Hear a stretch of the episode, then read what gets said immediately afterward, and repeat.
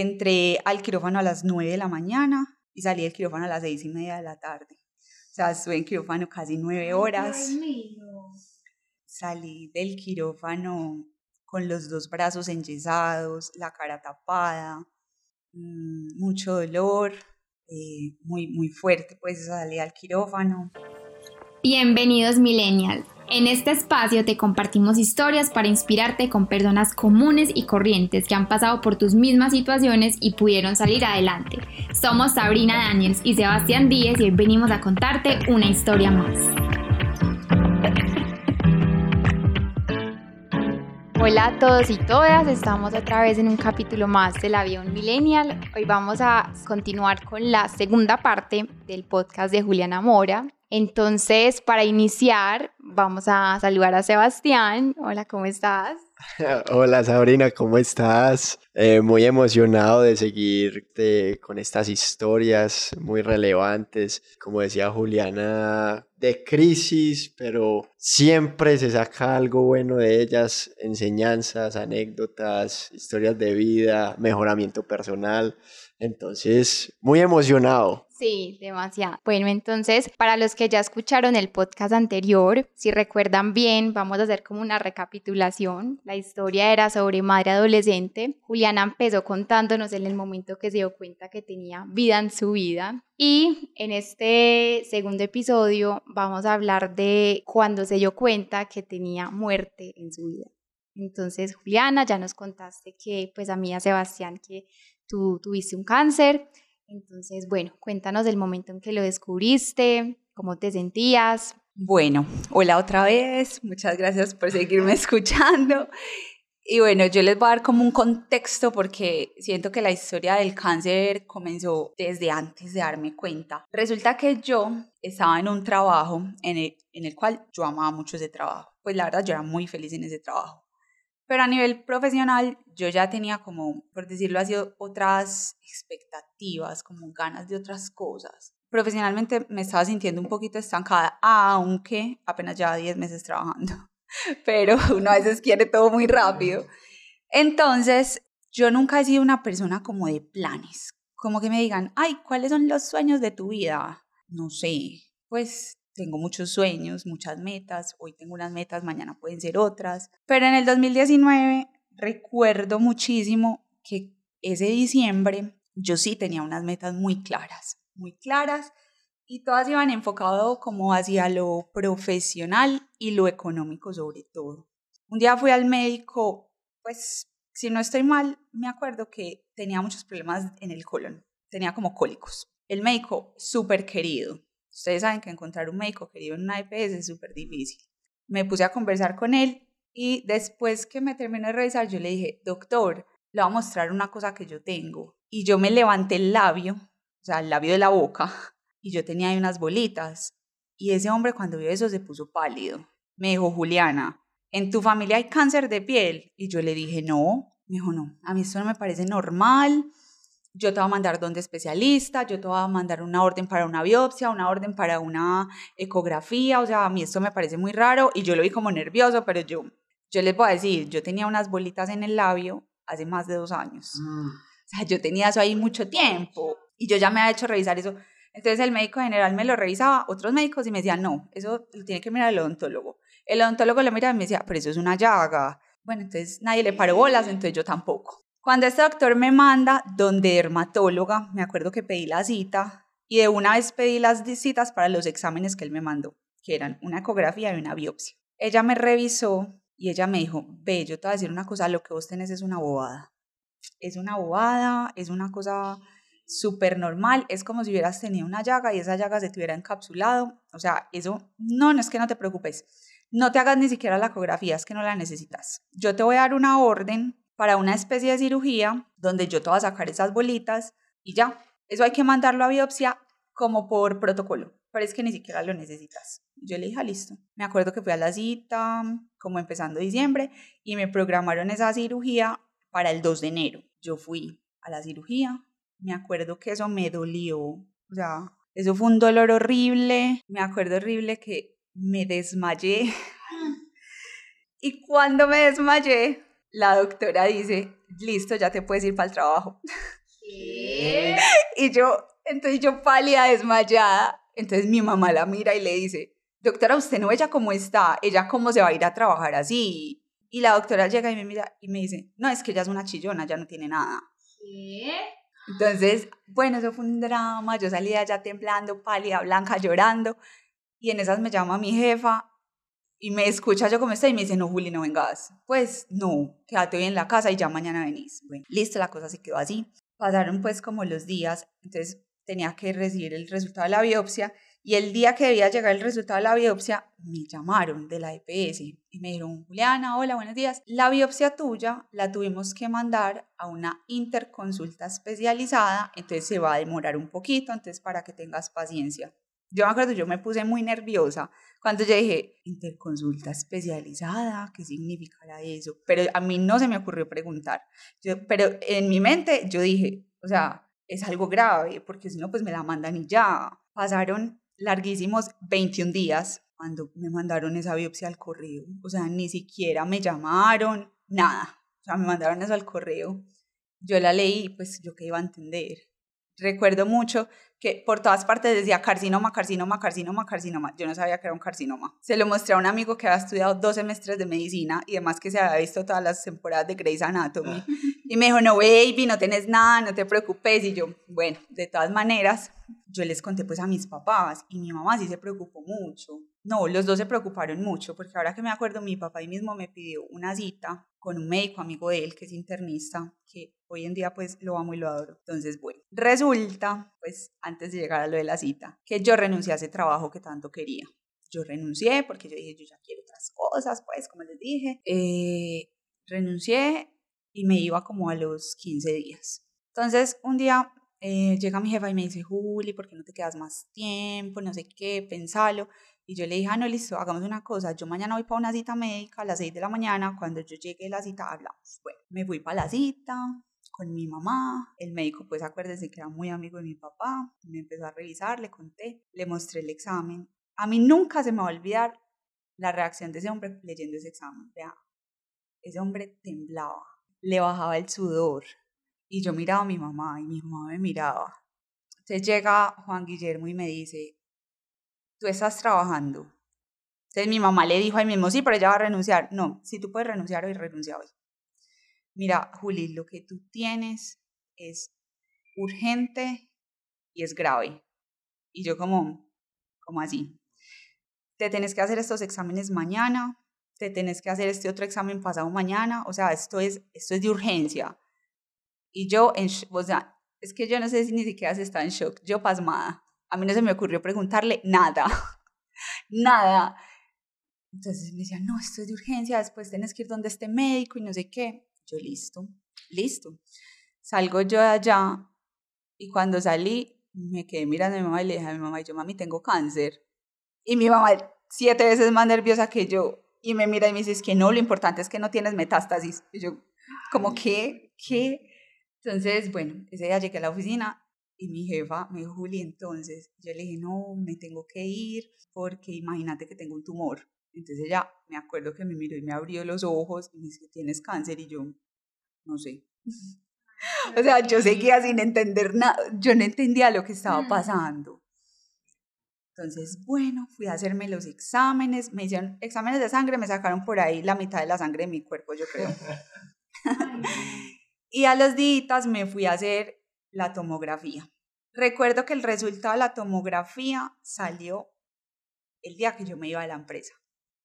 Entonces yo fui, recogí los exámenes, se los mandé al médico y me dice, Juli, efectivamente era lo que estábamos pensando, tienes un tumor, no es benigno, esto va a ser un poquito complicado, no sé qué. Y yo, ah, bueno, no, listo, bueno, igual yo me voy ya hoy de la empresa. Yo salí de la empresa un 6 de febrero, empecé a tener citas con más médicos, pero ¿saben qué? Yo seguía sin entender yo qué tenía. O sea, yo siento que ya todo el mundo sabía yo qué tenía, menos yo, pero era porque no lo eso, estaba como en esa etapa de negación, que yo como que me hablaban y yo me abducía las cosas, yo no entendía nada. Cuando un día tuve la cita con el cirujano plástico, porque mi cirugía debía ser oncológica y reconstructiva. Y el cirujano plástico muy amablemente me sienta en una silla y me dice, eh, ¿tú sabes tú qué tienes? Entonces yo me reí. O sea, él me vio la cara de perdida. me dice, mira Juliana, yo te voy a decir una cosa, tú tienes cáncer, tienes un cáncer muy raro, tienes un cáncer muy grave, tienes un cáncer que es muchísimo más grave en personas jóvenes como tú. Lo que tú tienes es demasiado urgente y no podemos esperar ni un día. Ahí sí ya yo caí con toda. Ahí sí yo el como, Mm. total. Total, total. Yo como, ay, jue madre, listo, bueno, no, lo que haya que hacer. Vean, yo les voy a decir una cosa. Yo nunca tuve el pensamiento de decir, ay, ¿será que me voy a morir? Porque mucha gente cuando le dicen, tienes cáncer, ahí mismo dicen, no, ya me morí. Yo nunca tuve ese pensamiento. Y yo le decía a la gente, pues a, la- a las personas que, que, con las que hablaba, yo, ¿por qué voy a pensar que yo estoy al borde de la muerte si yo me siento aliviada? Es que yo no siento nada yo me siento normal, entonces yo como, ¿por qué me voy a preocupar? Si yo estuviera enferma, pues no sé, con fiebre débil, pues yo diría, no, pues pucha, así me estoy yendo de a poquitos, pero yo me siento normal.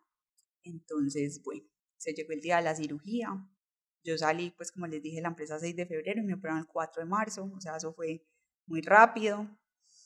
Mm, me acuerdo, pues como anécdota, que siempre lo digo, yo ya sabe, ya me han explicado muchas veces la cirugía, muchas veces porque yo había estado hasta en una junta de médicos y yo me llevé dos pijamas para la clínica. O sea, mi mente era como, yo estoy en el quirófano media horita, salgo, al otro día ya estoy en mi casa, como si nada. Bueno, pues resulta que la cirugía se estaba retrasando. Eh, aquí como dato les digo que la crisis hospitalaria y de UCI en Medellín no viene desde el COVID, sino desde antes, porque ese día mi cirugía se retrasó porque mi médico pidió para mí una UCI y no habían UCI disponibles en la Clínica de las Américas. Al final él dio un permiso para dejarme en cuidados especiales y yo, bueno, tan especial esto. Bueno, entré al quirófano a las 9 de la mañana y salí del quirófano a las seis y media de la tarde. O sea, estuve en quirófano casi nueve horas. Salí del quirófano con los dos brazos enyesados, la cara tapada, mm, mucho dolor, eh, muy, muy fuerte, pues esa salida al quirófano. Yo no sé si a ustedes los han operado alguna vez, pero esa salida del quirófano es súper traumante porque a uno lo despiertan de una, mm, mucho dolor. Me subieron a, a hospitalización en cuidados especiales, pasé la noche, al otro día me acuerdo que eh, me tenían que bañar, vestir, todo, y me dice el enfermero, Juli, ya va siendo hora que tú te sientes, ya llevas mucho tiempo acostado, te vamos a ayudar a que te sientes. Me sentaron en una silla y me desmayé. La peor sensación del mundo. Yo, yo ahí sí dije, ya, colgué el guayo ahora. Bueno, entonces me mandan a hospitalización, ya como les dije yo con mis dos pijamas, pues súper eh, optimista de que yo iba a volver a mi casa el otro día. Resulta que estuve hospitalizada como una semana, muy difícil, la empezar a comer. Bueno, les voy a hacer como un resumen de mi cirugía. Yo, como, como saben, ya tenía el, el tumor en el labio, entonces a mí me quitaron piel de la mano, del brazo, para reconstruirme el labio, piel y músculo del brazo. De la pierna me quitaron piel para ponerme en el brazo y del cuello me hicieron una cortada para sacarme ganglios, porque la metástasis en el cáncer se da mucho por los ganglios. Entonces mi médico, como para curarnos un poquito en salud, me quitó ganglios. Entonces, bueno, salí de allá pues destruida y reconstruida.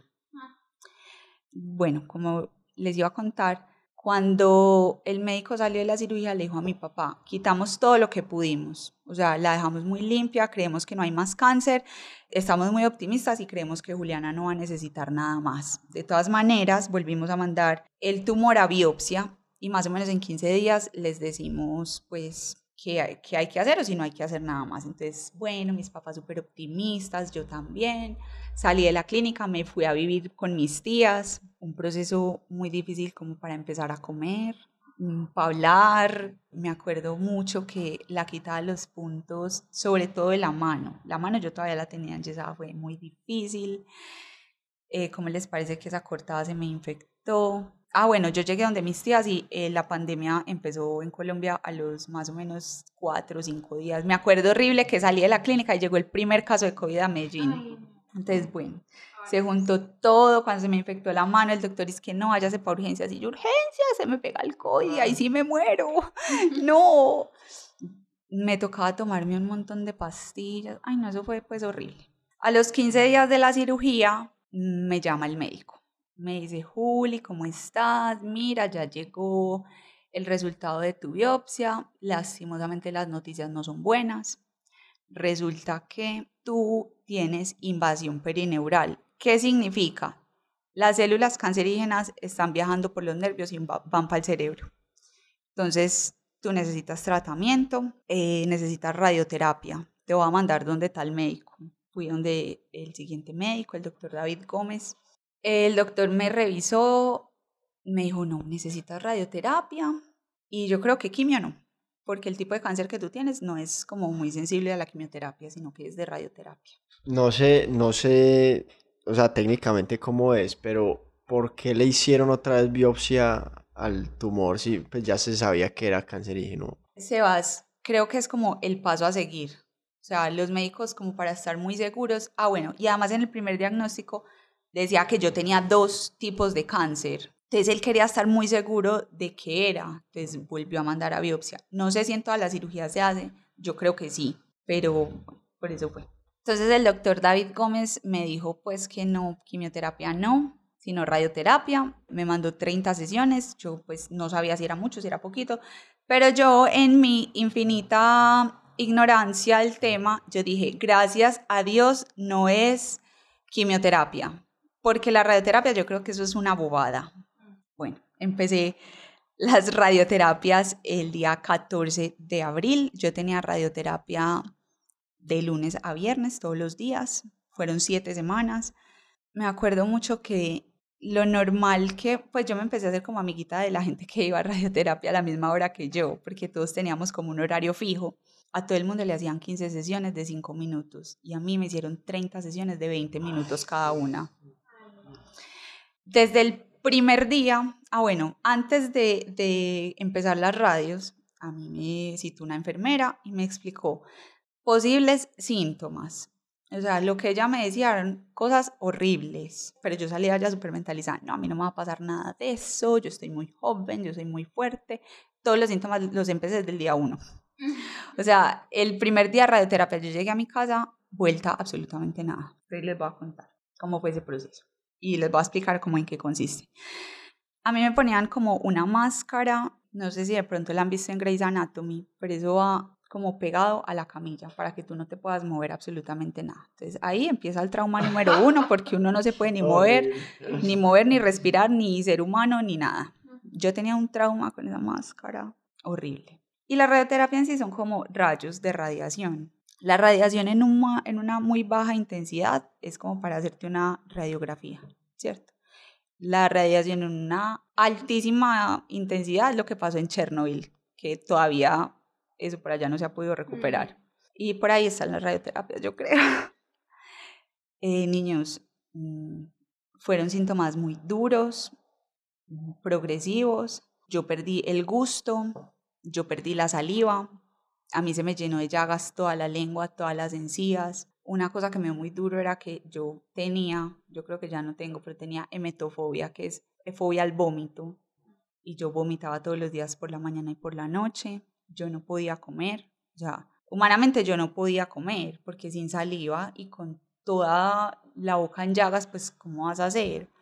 Entonces, eh, mi dieta en esa época era, me despertaba, me tomaba un milo, eh, a la hora del almuerzo me tomaba una sopa licuada y por la noche un ensure, ya, así estuve las siete semanas. Yo rebajé 12 kilos, me dio una depresión muy fuerte, que la depresión fue causada por la radiación. Muchas veces a punto de tirar la toalla. Me acuerdo que cuando llevaba como una semana de radioterapia, un día le escribí a mi médico y le dije, eh, doctor, no, no voy más a la radioterapia. Muchas gracias, pero yo no, no puedo más. Yo ya no soy capaz de más. Y él muy lindo me respondió, hola Julia, estás muy maluca, tómate dos dolex, mañana nos vemos, chao.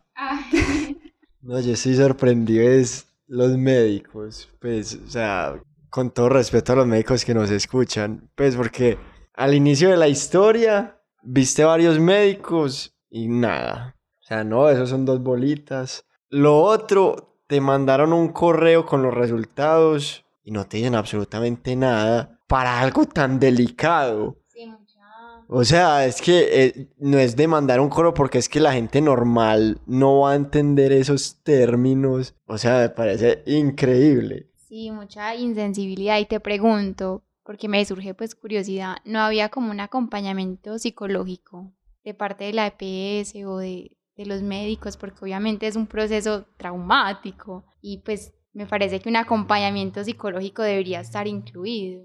Pues miren, mi médico cuando me vio tan deprimida, ay no, porque es que, miren, yo les voy a decir una cosa, yo nunca he sufrido de depresión. Antes yo creo que yo soy como el otro extremo que es la ansiedad. Y yo me sentía demasiado, demasiado triste, pues, y una angustia, una cosa horrible. Yo le dije a mi médico, él me dijo, Juli, consulta con un psiquiatra. No, no hubo como en mi proceso ese apoyo que uno diga va como en el, en el programa en el que estoy de cáncer. No. Fui donde el psiquiatra, en la primera cita me mandó unas pastillas muy fuertes, me acuerdo horrible, les voy a contar esa historia. Cuando empecé las pastillas, él me dijo, tómatelas el viernes por la noche, pero le tienes que avisar a la gente que tú vas a dormir más o menos 24 horas con la primera dosis. Entonces él me dijo, ya con las próximas dosis se te va a ir cuadrando el sueño, pero la primera es muy dura. Entonces resulta que, bueno, nosotros estábamos viendo donde mis tías, Juanga y yo, pero Juanga se iba los viernes con la abuela, pues con mi mamá. Entonces yo me tomé la pastilla. Niños, literalmente yo dormí 24 horas. ¿En serio? O sea, yo salí de mi, yo, yo abrí la puerta de mi cuarto a las 6 de la tarde y cuando la abrí entran mis tías con una cara de angustia y es que, ay, Ay, menos mal abrió. Ay, nosotros pensamos lo peor. Ya está. Ya estábamos pensando cómo le íbamos a avisar a su papá. O sea, ya pensaba que yo me había muerto. Porque literal yo no salí ni al baño. O sea, no salí. Y ya con esas pastillas era como súper dopada todo el tiempo, como que desconectada de mis emociones. Y bueno, seguía con el tratamiento. Hubo un tema muy difícil, muy difícil durante el tratamiento. Y yo siento que es muy difícil entenderlo. Y en estos días me estaba leyendo un libro que se llama El hombre en busca de sentido, que habla de los campos de concentración, y este señor describía cómo vivían los presos de los campos de concentración el hambre. Y me di cuenta que yo vivía exactamente lo mismo. Yo todo el tiempo pensaba en comida. O sea, para mí no comer era, no, no, no, no, no, no, no, era una tortura era una tortura. Yo pensaba en comida cuando me despertaba, yo soñaba con comida, yo soñaba que estaba mercando. O sea, soñaba que iba con el carrito mercando. Yo le decía a mis tías, extraño el sabor del sándwich. Y, es, y ellas se reían, claro, porque cuando vos tenés un antojo, pues a vos se te antojan cosas que hace tiempos que no comes, cosas que tenés que salir a la calle a buscarlo.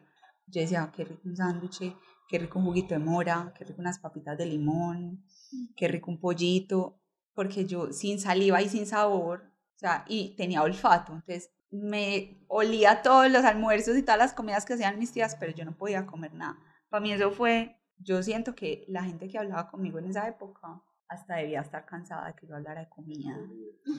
Yo era obsesionada en Pinterest viendo recetas, imaginándome las, las recetas que iba a hacer cuando volviera a comer, a dónde iba a comer dónde iba a volver, a, a qué restaurantes iba a volver, qué restaurantes iba a probar. O sea, una, era una obsesión, era una obsesión y era un hambre. En estos días, eh, un amigo del trabajo me contó que estuvo en un barrio muy pobre donde estaba en una actividad con unos niños y a unas niñas les dijeron, ay, ahorita les vamos a dar refrigerio, les vamos a dar perrito, y ellas se pusieron muy felices porque nunca en la vida habían comido perrito. Entonces digo, fue pucha, nadie puede entender lo que es un hambre. O sea, nosotros que somos personas privilegiadas, nosotros no sabemos lo que es un hambre. Un hambre es una cosa a la que el ser humano de verdad no se, no se acostumbra.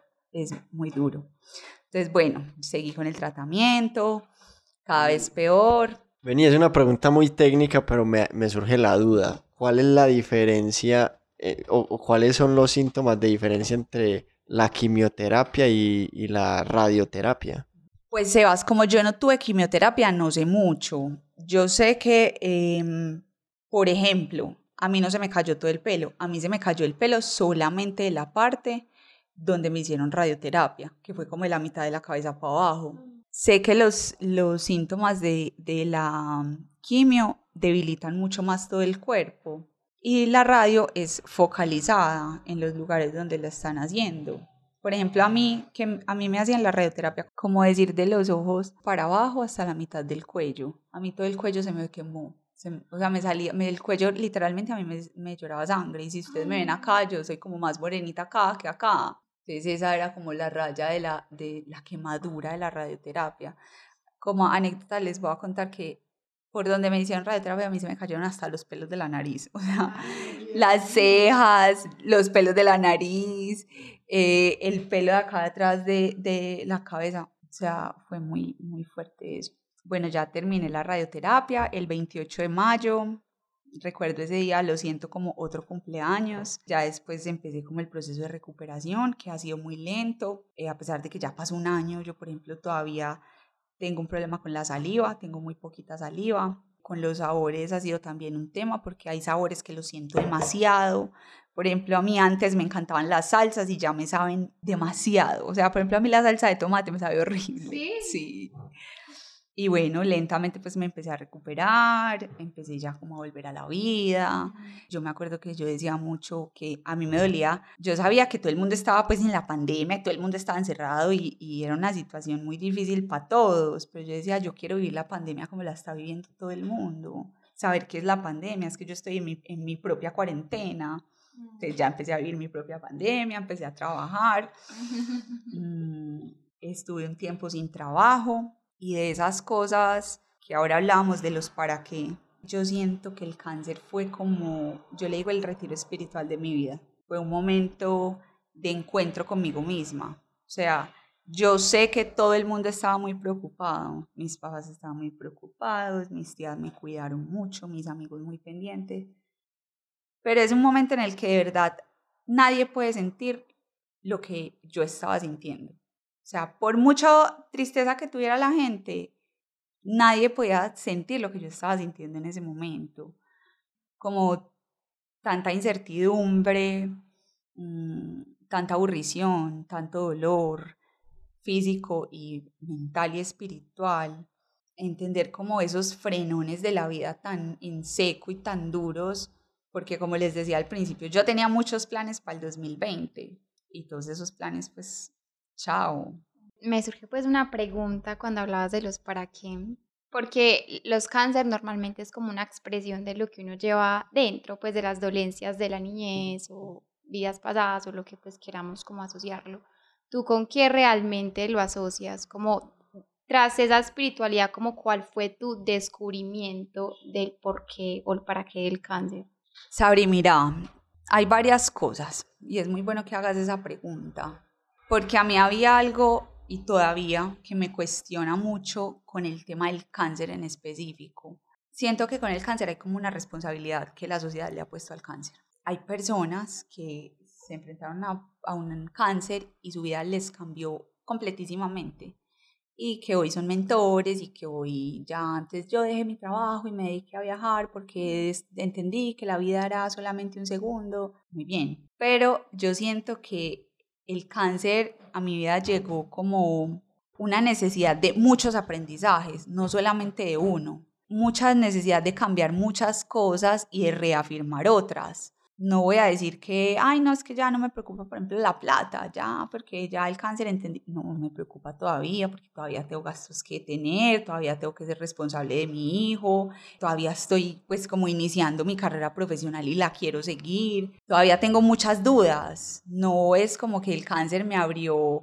una puerta al infinito de ya hace todo y ya pasé lo más difícil y ya, ya sepa que estoy en este mundo todavía cada día lo sigo descubriendo. Hay algo muy lindo que me pasó durante el cáncer y que fue que yo aprendí a tejer. Yo aprendí a tejer una técnica que se llama Miyuki y empecé a diseñar joyas en Miyuki y las empecé a hacer. Me enseñaron unas amigas, unos ángeles en la tierra, porque a mí, de verdad, tejer, por ejemplo, me sacó de la depresión. Y hoy en día lo hago y es algo que amo mucho. Entonces, descubrir una pasión tan fuerte que fue mediante el cáncer, para mí eso es espectacular. Cuando estaba en el trabajo antes del cáncer, yo tenía en mí una duda que no me dejaba tranquila y que hoy digo, pues si yo no hubiera estado en el cáncer, la hubiera cagado porque hubiera seguido trabajando como por la misma línea. Y fue que yo entendí que estoy muy conectada con lo social y que yo quiero que mi vida profesional esté más direccionada a un tema de ayudar a la gente y no a un tema de, por decir así, vender.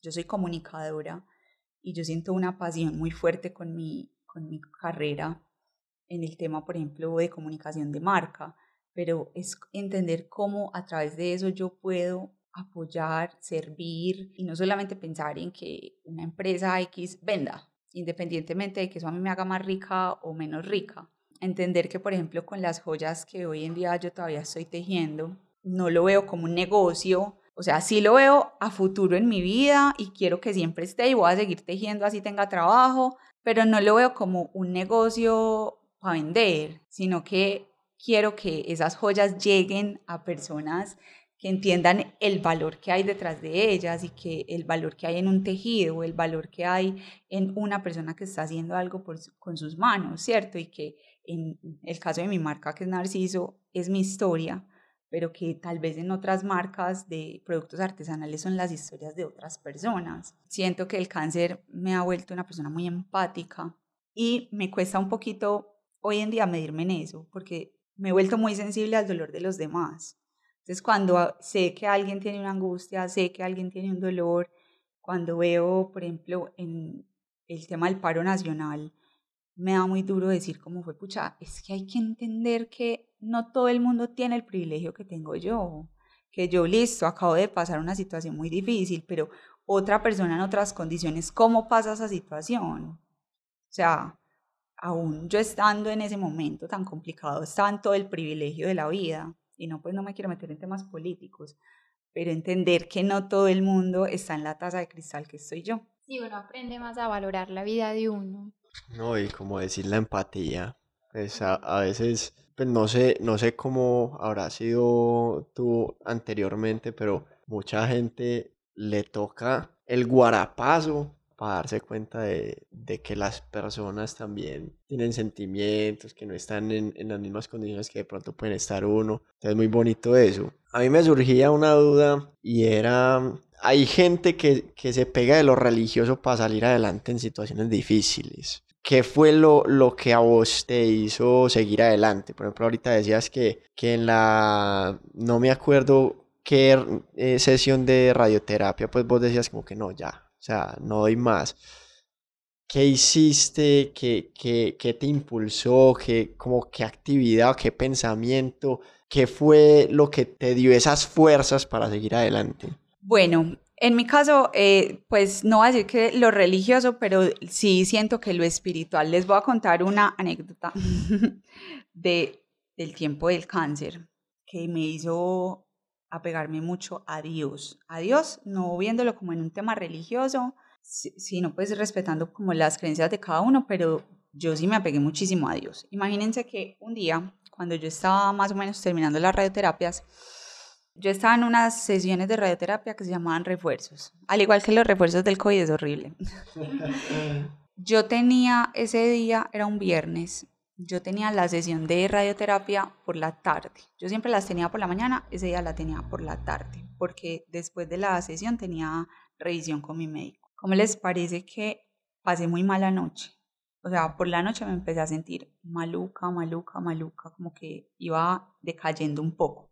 Al otro día yo tenía que estar lista al mediodía, me desperté súper tarde y cuando yo abrí los ojos, mi primer pensamiento fue, hoy me voy a morir. Me acuerdo que yo estaba como en la habitación de adelante y el baño era atrás. La caminada entre mi habitación y el baño se me hizo como si caminara de aquí hasta el salado. O sea, me dolía demasiado el cuerpo, estaba temblando, no me podía parar derecha, me sentía demasiado débil. Me metí a bañar y cuando me caía al agua yo sentía que el agua me quemaba la piel me devolví al baño temblando, me senté en la cama temblando, o sea, totalmente sin fuerzas, muy mal, muy mal, muy mal. Y yo tenía ese pensamiento, yo decía, Dios mío, con la radioterapia yo me voy, o sea, con la radioterapia yo me voy a morir. Yo no sé si la gente se muere con las radioterapias, la verdad, pero yo me sentía demasiado mal.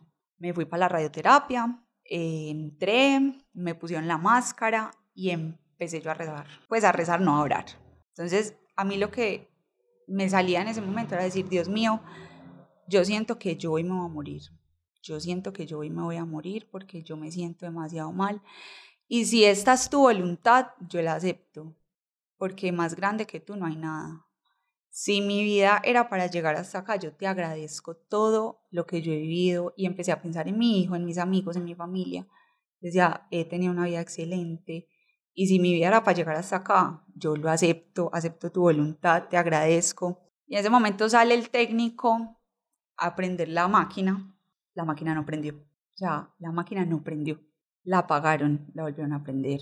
Cada vez que la máquina iba a iniciar, se apagaba. Él entró y me dijo, Juli, la vamos a dejar apagada un momentico, vamos a volver a intentar reiniciarla porque no sabemos qué está pasando. Otra vez la volvieron a prender, a apagar. La máquina cada vez que iba a iniciar se apagaba. O sea, y la máquina lleva todo el día radioterapias, porque entre un paciente y otro no hay ni 10 minutos. Hasta que llegó un momento en que él entró, me quitó la máscara y me dijo, no, vete para la casa, descansa este fin de semana, porque ya, la máquina se dañó.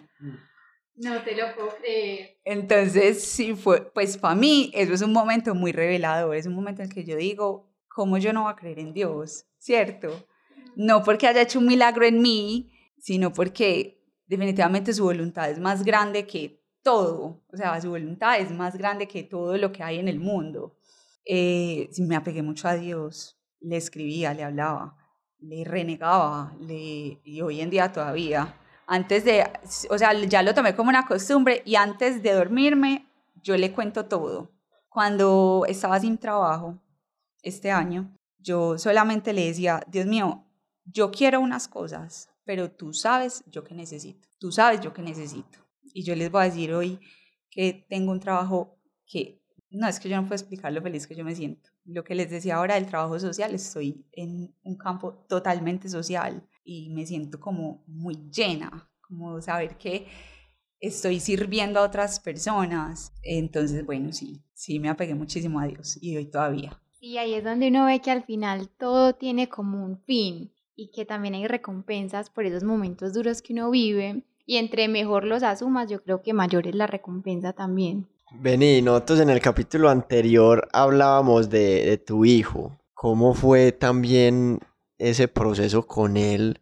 Porque sos una madre joven, él también pues estaba relativamente joven y saber que a la madre de uno pues como que tiene una, una enfermedad de ese nivel, eh, es duro, ¿cierto? Entonces también cómo, cómo fue el proceso con él.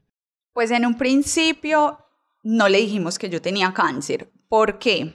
Porque pues todavía no estaban en la virtualidad, pero yo, yo dije, él se va para el colegio. Dice, mi mamá tiene cáncer, ahí mismo todos los niños me van a matar. Ahí mismo todos los muchachitos le van a decir, su mamá se va a morir y a él le va a coger una angustia horrible.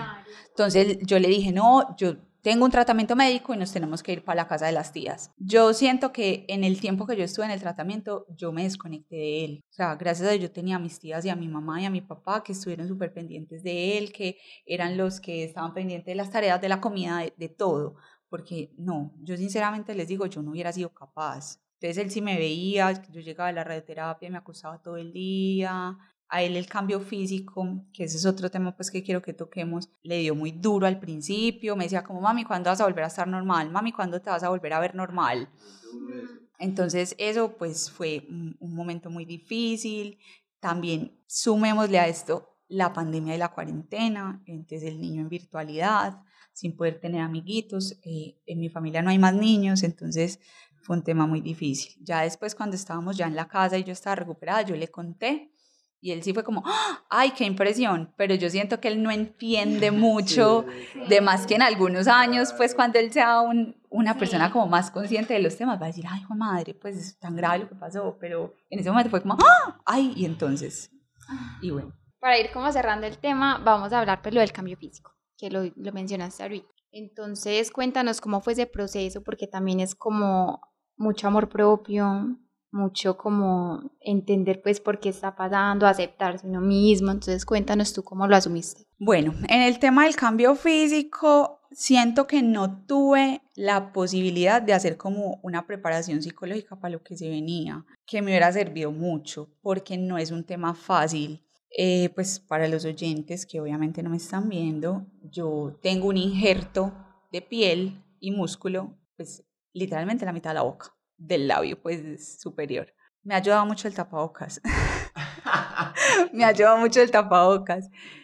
pero ha sido muy duro. Por ejemplo, cuando llego a lugares donde me quito el tapabocas y estoy con gente que no sabe, pues es lo normal que la gente se quede mirándome. Y es lo normal porque es nuestra cultura que no me pregunten. Entonces yo me siento súper incómoda.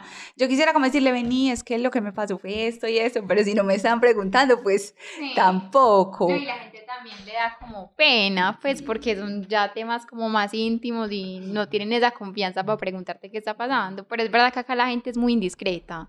Pues yo no los culpo porque yo haría lo mismo, pues obviamente es algo que a uno le llama la atención, ¿cierto? Y, la gente le da pena preguntar. A mí, todo el que me pregunte, yo le voy a contar. Entonces, con la gente que ya sabe, que me conoce, que estuve en el proceso, a mí no, no me da pena ni nada. Pero con la gente que no sabe, me da duro. Por ejemplo, en estos días vi unos amigos que no veía hace mucho tiempo, medio duro, medio duro. A veces que me veo al espejo y digo, ay, qué mamera, pues ya estoy cansada de verme así. Hay otros días que me veo y lo que veo es como decir, gracias Dios mío, porque gracias a esto estoy viva. Pero yo lo que quiero que entienda la gente es que es un proceso. Yo lo pongo mucho en mi Instagram. La vida son procesos inesperados. Entonces, así como puede que hoy yo me sienta súper relajada y pues me quite el tapabocas y el que me miró no me importa y el que no me miró pues no me importa tampoco. Hay días en que sí digo como, ay, qué pereza, ni yo misma me quiero ver así, me pongo manga larga porque no me quiero ver la cicatriz del brazo que también yo la veo súper miedosa. Entonces hay días en que eh, me siento bien con eso y hay días en que no. Yo no culpo a las personas porque pues la curiosidad es innata al ser humano pero me ha costado, me ha costado un poquito. Vení, ¿y cuál es? Yo, yo creo que vos los, los has hablado un poco a medida pues, que, que se habla e, el podcast, pero ¿cuál es la visión de vida post cáncer, ya que está recuperada? ¿Cómo ha sido ese cambio? Bueno, creo que en un primer momento he aprendido mucho a valorar la vida. Valorar la vida no significa no quejarse de nada, pues porque es que somos humanos, ¿cierto? Y no tenemos que estar conformes con todo a toda hora. Valorar la vida lo veo más como disfrutar hasta esos momentos que me chocan, ¿cierto? Que si hay algo que no me gusta, pues entender que es que soy humana, ¿cierto? Que yo no soy una superheroína, no, que yo soy una persona pues con emociones, con frustraciones, con alegrías, con logros, con todo lo que el paquete completo, porque siento que muchas veces uno, el ego le gana, el ego le gana y uno siente que tiene superioridad en cosas. Y cuando vos te ves reducido a una enfermedad, te das cuenta que la superioridad no existe en nada, que vos sos tan humano como el que ya estaba enfermo, como el que se murió ayer, como el que nunca en la vida se ha enfermado, o sea, todos estamos susceptibles a que nos pase cualquier cosa en cualquier momento. Entonces, por ese lado de valorar la vida. Otro aprendizaje que he es que vivir bueno es muy fácil, el que se complica es uno. Vivir bueno es muy fácil, vivir rico es fácil, ya si uno decide complicarse, pues también hay que asumir esas complicaciones, ¿no? Mm, otra cosa, mm, me he vuelto mucho más sensible ante la vida, ante la vida mía, ante la vida de otros. Creo que tengo más sueños que antes y que esos sueños he entendido que son como esas cosas pequeñas y también esas cosas grandes, que mi único sueño no puede ser, ay, voy a hacer tal viaje, ay, tal, no, es que mi sueño también es que ahorita me quiero hacer un perro, que me quiero comer ese perro y disfrutarme de ese perro, eso también es un sueño, ¿cierto? Porque hace parte de esas cosas que a uno lo hace, lo emocionan. Eh, disfrutar mucho a mis amigos, disfrutar mucho a mi familia, a mi hijo, Después del cáncer adopté gatos y creo que eso le ha dado otro aire a mi vida impresionante. ¿Qué más? Esa, la, la gratitud me parece que es un tema fundamental. Y como les decía en el primer podcast, y ya se lo he mencionado varias veces en este, entender que cuando hay momentos malucos, pasan, que todo pasa, que todo pasa, que yo no me quedé en esa niña embarazada que no sabía para dónde coger, que yo no me quedé en esa joven con cáncer que un día dijo, me voy a morir, y que así como hoy estoy acá, mañana les puedo estar contando que estoy en otra parte. Wow, o sea, yo, yo quedo estasiado con esta historia, la verdad. De hecho, al principio, mira que te dejamos hablar porque la historia estaba súper entretenida, muy interesante. Yo creo que es un tema que a veces nosotros vemos muy lejanos, pero hay que aprender de él, eh, hay que también saber que es, hay que convivir, somos humanos, tenemos falencias, tenemos eh, nuestro cuerpo no es perfecto. La verdad, muchos aprendizajes este, de este, podcast me gustó mucho. Tu historia me parece inspiradora. O sea, tanto, tanto la de la de el embarazo cuando eras joven como esta. Y bueno, yo creo que agradecerte de parte de Sabrina y yo por, por este espacio, por estar abierta también a contar tu historia, porque no es fácil. Y bueno, agradecerles a ustedes también por, por escucharnos. Espero que les haya gustado tanto como a nosotros. Sí, realmente una historia muy bonita, también con una moraleja que para mí es como que también todo en la vida es de actitud, de cómo asumes los cambios. Y bueno, pues para cerrar entonces, cuéntanos de tus redes sociales, si tienes algún emprendimiento, acá apoyamos realmente todo eso, entonces el espacio es tuyo. Ah, bueno, entonces los voy a invitar a que sigan Narciso, que es lo que les conté de mi marca de joyas tejidas. En Instagram me, encuentran como arroba narciso.handmade. Me gusta que la gente cuando me quiere mandar a hacer unas, unos narcisos, venga con su idea que es algo muy personalizado. Como yo les decía, Narciso para mí no es un producto, Narciso es una historia. Entonces, también qué rico conocer esas historias y saber que si una niña me pide unas aretas azules, porque es que le gustan azules y no rosadas? Entonces, bueno, por allá los espero. Muchas gracias por el espacio. Yo les dije que yo hablo mucho, que la, que la historia iba a estar larga. Si quieren más, pues que les piquen caña. Mentiras, después les cuento más. Y bueno, muchísimas gracias. Bueno, a ti Juliana, un placer tenerte, felices de que hagas parte de este espacio. Vamos a, etiquetar también las cuentas de, Narciso en, la publicación que tengamos en Instagram para que ustedes vayan a verlo, eh, se animen. Y bueno, no, agradecerles por, por escucharnos y nos vemos en un nuevo episodio la próxima semana. chao. chao.